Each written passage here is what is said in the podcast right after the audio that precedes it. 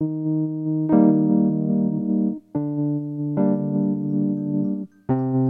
sociale. Stimmen der sozialen Arbeit.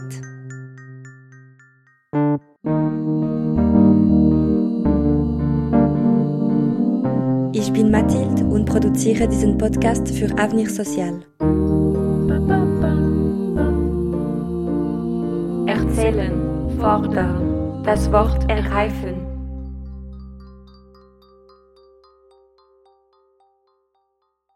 Für diese Episode habe ich mich per Videokonferenz mit einer Hauptvertreterin der IFSW, der Internationalen Föderation der Sozialarbeitenden, bei der UNO ausgetauscht. Wir haben über die internationale Vertretung der sozialen Arbeit sowie die Gemeinsamkeiten und Unterschiede zwischen den Praktiken der sozialen Arbeit auf der ganzen Welt gesprochen. Sie zeigt Beispiele auf, wie die Unterstützung und Zusammenarbeit zwischen verschiedenen Ländern geschieht. Dann spricht sie über die Aufgaben und Arbeit der IFSW und erklärt, wie sich die IFSW für die Anerkennung der sozialen Arbeit als Beruf einsetzt.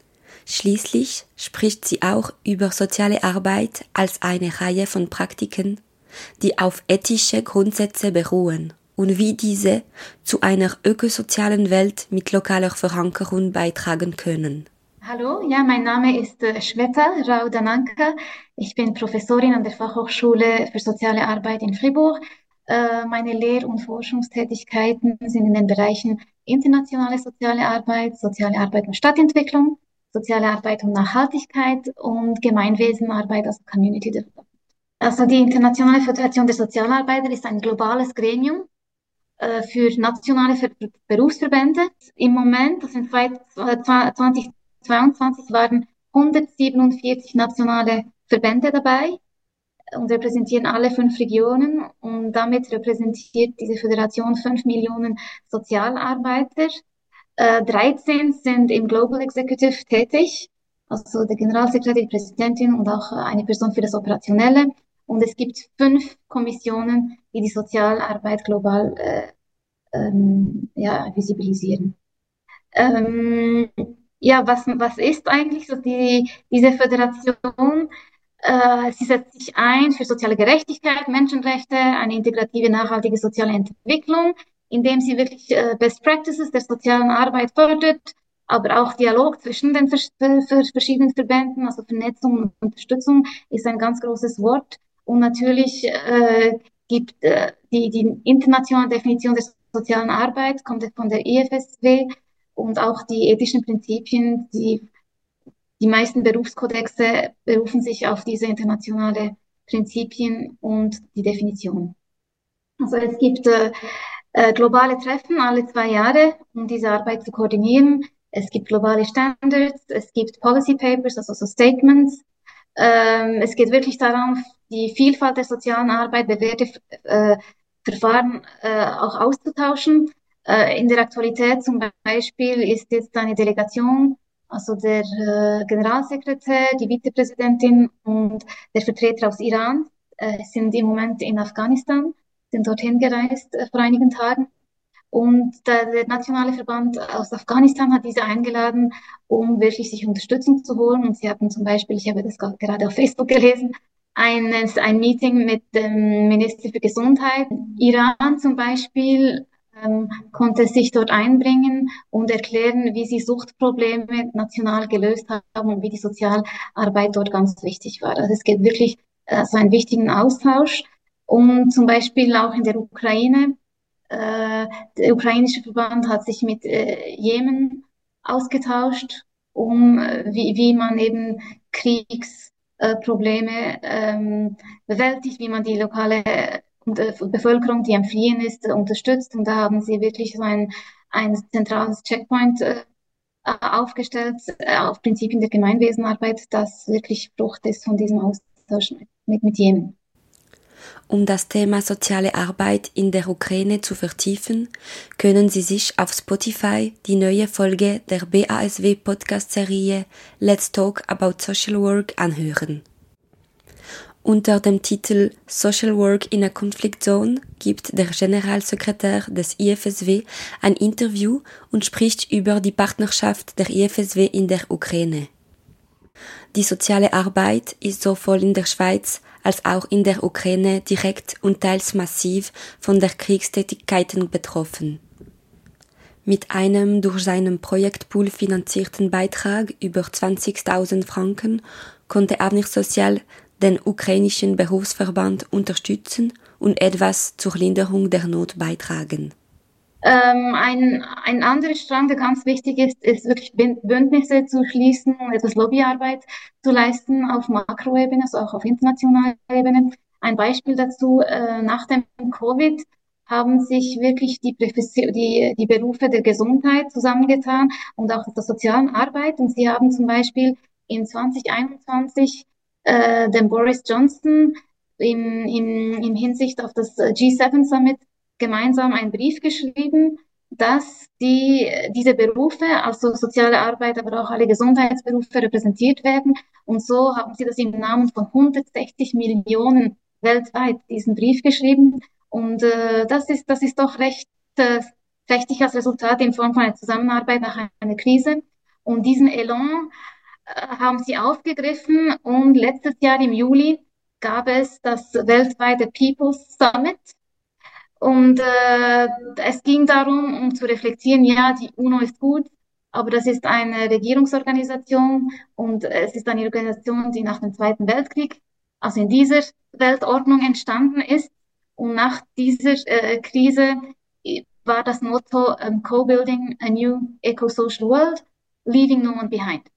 Also niemand auf der Straße lassen dass man zusammen wirklich ein ökosozial, eine ökosoziale Welt aufbaut. Und äh, das war online, da konnten alle mitmachen, Videos einschicken, indigene Völker, äh, urbane Leute, kleine Länder, große Länder, arme, reiche, äh, alles war eine Allianz von, glaube ich, 26 Organisationen. Und das hat dann eine, eine, eine People's Charter, also eine Charta gegeben, die wirklich Grundsätze und Projektionen für eben so eine ökosoziale Welt aufbringt. Also die, die, die, die, die, die Vernetzung ist, ist, ist ganz wichtig, um eben auch äh, Lobby zu treiben auf den Prinzipien der sozialen Arbeit. Diese Charta kann unter www.ifsw.org gelesen werden.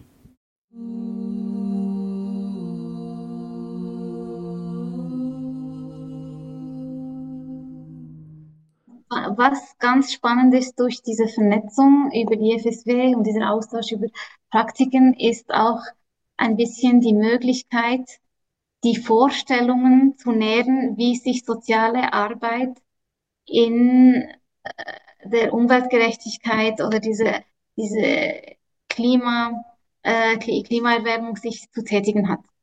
Weil eben in anderen Ländern, Australien, Neuseeland hat eine Tradition, aber auch vor allem im globalen Süden, gibt es so viele Gemeinschaften, die wirklich von der Natur noch leben. Also der, der, der Landwirtschaftssektor ist doch noch recht groß. Und, und dort haben sie wirklich Ansätze entwickelt von der Sozialarbeit, die eben auch das Ökologische mitdenken. Und äh, dort finde ich, gibt es ganz, ganz viel zu, zu, zu lernen voneinander, weil äh, man hat das Gefühl, äh, zum Beispiel in Europa, ja, was soll sich jetzt die Sozialarbeit jetzt noch mit Umwelt beschäftigen? Wir haben ja wirklich genug zu tun, dass das stimmt ja aber mit den Kompetenzen, die in der Sozialarbeitsausbildung ähm, erworben werden, eben zum Beispiel Gemeinwesenarbeit, zum Beispiel, ich sage äh, Empowerment, äh, das sind alles wichtige Ansätze, um wirklich die ökologische Transition äh, begleiten zu können. Eben die, die Sozialarbeit ist, ist ein Beruf, der, der die Leute begleitet und eben diese ökologische Begleitung äh, sollte auch äh, von der Sozialarbeit äh, getragen werden. Und ich denke, dass dieser Austausch auf internationaler Ebene äh, ist, ist ganz wichtig. Und dort hat IFSW eben auch äh, zwei Direktiven, also zwei Policy Papers äh, geschrieben, um den Sozialarbeitern wirklich die, die, die, die Vorstellung zu nähren, was das heißt und was, was es für ein Commitment ist, um auch die globalen Nachhaltigkeitsziele äh, zu fördern.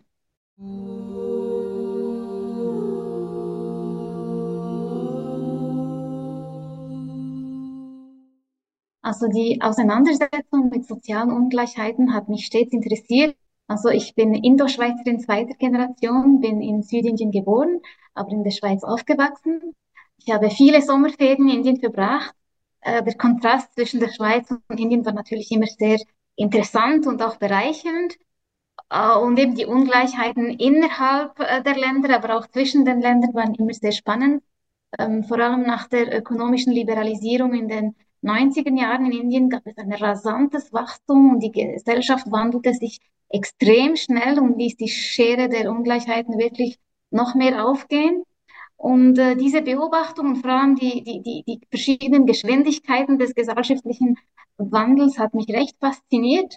Und so habe ich mich wirklich für die Mechanismen, diese sozialen Mechanismen interessiert und mich äh, eben dann in ein Studium der äh, Sozialarbeit und Sozialpolitik an der Uni Fribourg eingeschrieben mit Nebenfach Forschung und Entwicklung und Journalistik. Ähm, nach dem Studium habe ich zwei Jahren, während zwei Jahren in der Bundesverwaltung gearbeitet und danach mit der Familiengründung äh, suchte ich eine Teilzeitstelle und diese hat sich in Form einer Assistenz an der Uni Lausanne sich angeboten. Äh, ich schrieb äh, also eine Doktorarbeit zu Stadtentwicklung und Slumsiedlungen im globalen Süden und dann ein weiterer Forschungsaufenthalt führte mich dann zu einem dreijährigen Aufenthalt in Indien, wo ich auch äh, in einer lokalen NGO mitwirken konnte, die vor allem im Bereich soziale und Umweltgerechtigkeit tätig war. Ähm, bei meinem Antritt an meiner Stelle in Fribourg organisierte die Berner Fachhochschule, also Partnerin unserer Schule, eine Studienreise an einer indischen Uni. Und da wurde ich als Dozierende eingeladen und als dann diese indischen Studenten zu Besuch an einer Summer School hier in der Schweiz kamen, konnte ich mit einem Kollegen eben in dieser Summer School mitwirken. Und da unterrichtete eben auch der Generalsekretär von IFSW. Und so lernte ich eben die Internationale Föderation der Sozialarbeit kennen. Und wegen meinem Background und weil ich eben äh, recht zu Hause bin in, in mehreren Kulturen und auch mehrere Sprachen, äh, spreche, ermutigt, er mich, äh, für die Stelle der Hauptvertretung des IFSW an der UNO Genf zu bewerben. Und diese Bewerbung hat dann eben geklappt. Also ich bin dabei, glaube ich, seit 2020, also noch nicht ganz lange. Es gibt auch sehr vieles für mich zu entdecken und vor allem ganz, ganz viele Kollegen und Kolleginnen, die da mitwirken, äh, kennenzulernen. Und äh, eben der Job ist äh, freiwillig, ist alles Freiwilligenarbeit. Und es ist wirklich erstaunlich, wie diese Föderation international wirklich wirken kann auf der Basis von freiwilligen Arbeit und unglaublichem Commitment von Sozialarbeit. Dann habe ich sie gefragt, wie sie zur IFSW Hauptvertreterin bei der UNO Genf geworden ist und welches das Ziel dieser Funktion ist. Ähm, konkret, was sind äh, die Aktivitäten des äh, Genfer Teams? Also wir sind momentan äh, fünf. Wir haben ähm, regelmäßige Sitzungen und wir haben auch einen Sitz in der Fachkommission Internationales in Avenir Social. Ähm, jede, jede von uns ist affiliiert an eine UNO-Organisation wir verfolgen ein bisschen die, die Dossiers dort. Also diese, wir sind Teil der UNO-Kommission wir haben also Vertreterinnen aller Sozialarbeiter, äh, Sozialarbeiter aus der ganzen Welt, wo UNO äh, äh, Hauptsitze sind. Ähm, wir erarbeiten sogenannte Policy Papers, also wirklich so Direktiven für das IFSW, aber auch, nehmen aber auch teil an gewisse Konsultationen des, des UNO. Manchmal sind neue Konventionen im Umlauf, wo äh, nicht Regierungsorganisationen, wie wir es sind, äh, teilnehmen können um, um, um diese Statements, also Statements abgeben zu, zu diesen erarbeiteten Konventionen. Und eben IFSW hat einen konsultativen Status mit dem ECOSOC, der Vereinten äh, Nationen, aber auch bei, bei UNICEF. Und eben das Ziel ist wirklich auf dem Laufenden zu sein, was für Dossiers in diesen UNO-Organisationen ähm, behandelt werden, um, um so die sozialarbeiterische Perspektive zu bringen, aber auch diese, diese Kenntnis der Verläufe der UNO und was bearbeitet wird, auch in den nationalen Verbänden äh, zu bringen. Ja, und ein, ein, glaube ich, eine wichtige Mission, vor allem der UNO-Kommission, wo, wo, wo ich und eben das Genfer Team zusammenarbeiten, ist einfach ganz schlicht die, äh, die Sozialarbeit als Beruf bekannt zu machen. Nicht überall auf der Welt ist der Sozialarbeitstitel als Beruf äh, geschützt. Es gibt nicht unbedingt oder noch nicht Ausbildungen äh, dazu, aber man muss feststellen, dass eben die Mitgliedschaft in IFSW wirklich konstant am Steigen sind und diese Strukturen der Sozialarbeit am Entstehen äh, sind überhaupt. Aber was wir auf internationaler Ebene besprechen, obwohl es manchmal nicht Sozialarbeit als Beruf angenommen wird, was wichtig ist, ist, ist die Praxis. Also wenn eine Aktivität sozialarbeiterische Praxis äh, ist im Sinne, dass äh, eben die ethischen und die grundsätzlichen Prinzipien der sozialen Arbeit, die, die wir auf der IFSW-Website finden und überall in den nationalen Berufskodex integriert sind, wenn diese Praktiken wirklich nach diesen ethischen Grundsätzen ähm, folgen, eben, dass es ein, ein, ein Recht ist, dass es eben Gleichberechtigung, Nichtdiskriminierung und eben all diese Prinzipien äh, verfolgt, dann ist das soziale Arbeit, obwohl es vielleicht nicht geschützt ist. Es ist auch wichtig, dass nicht überall das Gleiche gemacht wird. Also es ist ganz, ganz wichtig, dass nicht überall die gleichen Methoden äh, angewandt werden, weil, weil soziale Arbeit muss, muss lokal verankert sein, muss in den Communities Sinn machen mit ihren Wertvorstellungen, mit ihren kulturellen äh, Traditionen. Wir sehen vor, zum Beispiel, dass eben äh, gemeinschaftliche Ansätze besser wirken und viel besser verankert sind äh, in den äh, Ländern des Süden als, als, als, als im Westen, weil es Teil der Tradition ist.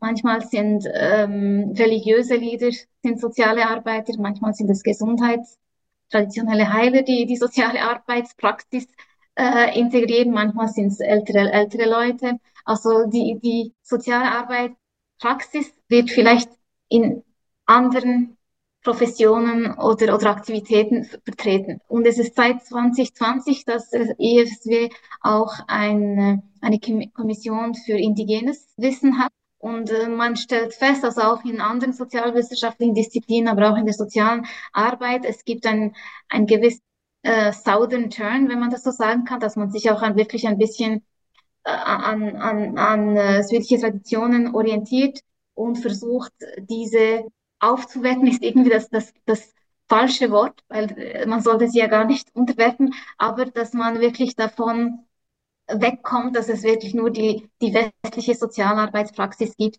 im Sinn von alles institutionalisiert, formalisiert, äh, individuelles Casework, dass es eben wirklich Praktiken gibt, die, die, die überaus, die, diese, also hinüber hinaus von diesen Strukturen gibt.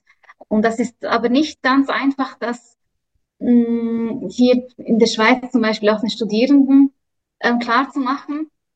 Ähm, dann fragen sie, ja, vielleicht gibt es aber eben diese Community-Ansätze, weil eben nicht viel Geld herum ist, um Sozialarbeit zu machen, wie wir es hier in der, in der Schweiz kennen. Aber es geht ja nicht nur um Ressourcen, es geht wirklich um kulturelle Verankerung.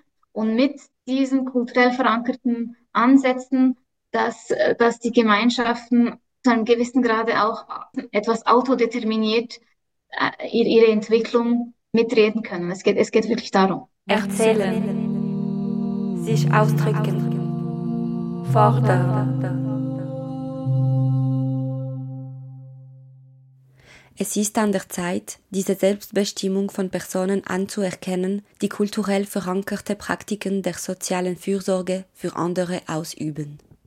Sich von dem paternalistischen und neokolonialistischen Denken zu lösen, das in den Ländern des globalen Nordens wie der Schweiz noch immer allgegenwärtig ist und besagt, dass der Süden von den gerahmten und normierten Praktiken des Norden lernen muss.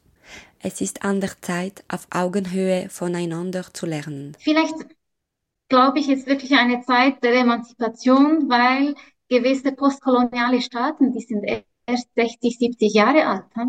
Und Sozialarbeit war früher offen Sozialarbeiter für äh, die Kolonialherren und Frauen in diesem Lande. Und äh, eben mit, mit, mit der Staatenbildung und, und auch allen diesen problematischen kolonialen Vermächtnissen äh, ähm, ist es und natürlich auch mit dem Aufbau von diesen internationalen Strukturen und Kommunikationsmöglichkeiten ist es jetzt ganz spannend, also eben andere können da viel mehr berichten als ich, aber es ist ganz spannend zu sehen, wie sich doch diese Strukturen langsam etablieren und auch einsehen, dass sich die Sozialarbeit neu erfinden muss. Ähm, zum Beispiel im, im Falle von Indien, das ich am besten ähm, kenne, war es wirklich eine industrielle Familie, die eigentlich den Auftrag an die London School of Economics äh, gegeben hat nach der Unabhängigkeit, um zu sagen, ja, sagt uns doch, wie man irgendwie mit, mit Armut umgeht.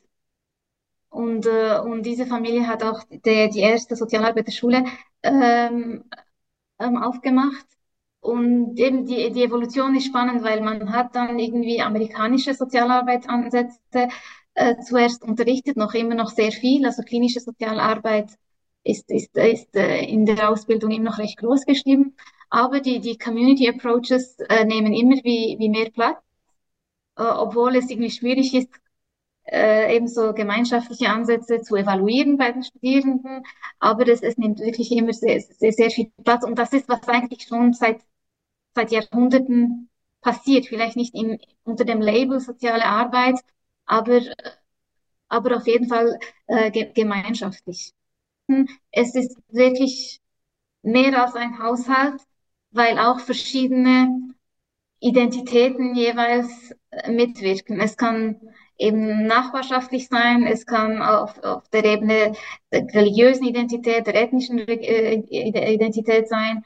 Äh, und eben je nach Land, je nach Stratifikationssystem ähm, interagieren da mehrere Identitäten und also man kann feststellen, dass in, in, in Ländern, in welchen vielleicht Solidarität nicht formell und unpersönlich organisiert ist wie in einem Wohlfahrtsstaat, dort sind die, die Solidaritäten so intra-Community, so in, innerhalb der Gemeinschaft jeweils recht viel stärker. Es geht auch darum, diese bestehenden Solidaritäten zu, zu, zu unterstützen und etwas aufzubauen und vielleicht auch mit Ressourcen, aber auch diese zu verlinken mit, mit, äh, mit Kapazitäten in der, in der, in der Regierung oder äh, Wohlfahrtsbudget und, und es geht wirklich die existierenden Solidaritätsstrukturen in der jeweiligen Gesellschaft wirklich zu, zu stärken und vor allem anzuerkennen, dass, dass da eben auch äh, Wissen und Methodenhandel und Handelskompetenz und Methodenkompetenz alles vorhanden, vorhanden ist. Und, und das ist etwas, heruntergegangen und es geht jetzt darum, wirklich auch äh, diese zu äh, sichtbar zu machen, damit sich eben dieser Austausch sich geben kann. Geht es also heute darum, die Traditionen der Solidarität zu vermischen, jene, die von lokalen Gemeinschaftsgrundlagen ausgehen und jene, die von den Institutionen im Rahmen der Staaten verwaltet wird? Es ist interessant, die Vielfalt der Sphären, in denen die soziale Arbeit hier und in der Welt stattfindet, zu beobachten und zu hinterfragen. Das zu einem Zeitpunkt, an dem zum Beispiel während der ersten Covid-Welle die lokale und freiwillige Nachbarschaftshilfe oder andere lokale Kreise gestärkt bzw. neu geschaffen wurden. Die Vielfalt der Praktiken in der sozialen Arbeit wird das Hauptthema des nächsten World Social Work Day im März sein. Anmeldungen sind möglich unter www.ifsw.org und Sozialarbeiterinnen sind herzlich eingeladen, daran teilzunehmen.